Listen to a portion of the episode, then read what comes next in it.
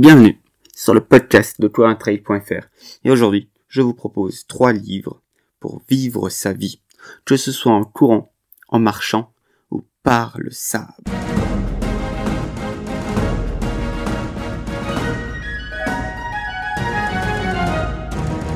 Un livre pour vivre sa vie, c'est quoi?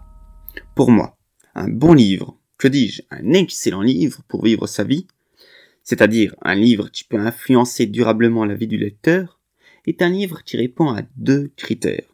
Et comme vous allez le voir, ces deux critères ne dépendent pas que du livre en lui-même. Tout d'abord, le livre doit me conforter dans mes choix de vie et mon mode de pensée. Autrement dit, il doit flatter mon ego. Que c'est agréable de savoir qu'on pense comme des personnes illustres, n'est-ce pas?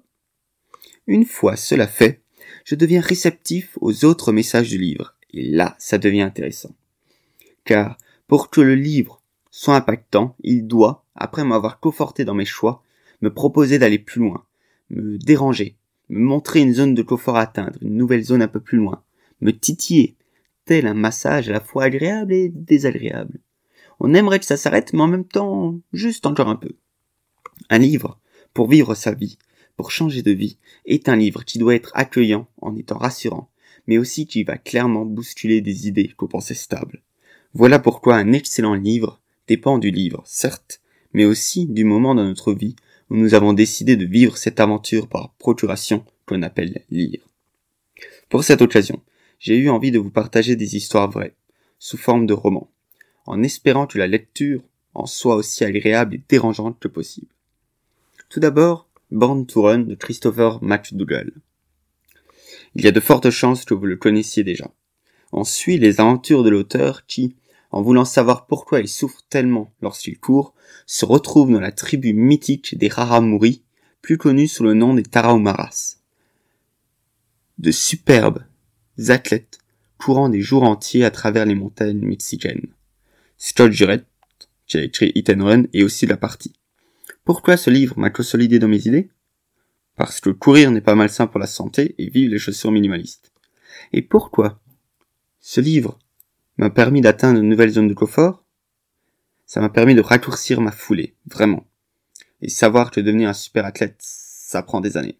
J'en ai fait une chronique sur le euh, sur euh, de Born Je vous invite bien évidemment à la lire.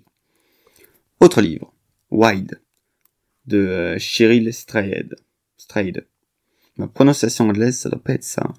Cheryl Strayed. C'est l'histoire d'une jeune femme désœuvrée, sans repère dans la vie, enchaînant les relations et la prise de produits nocifs.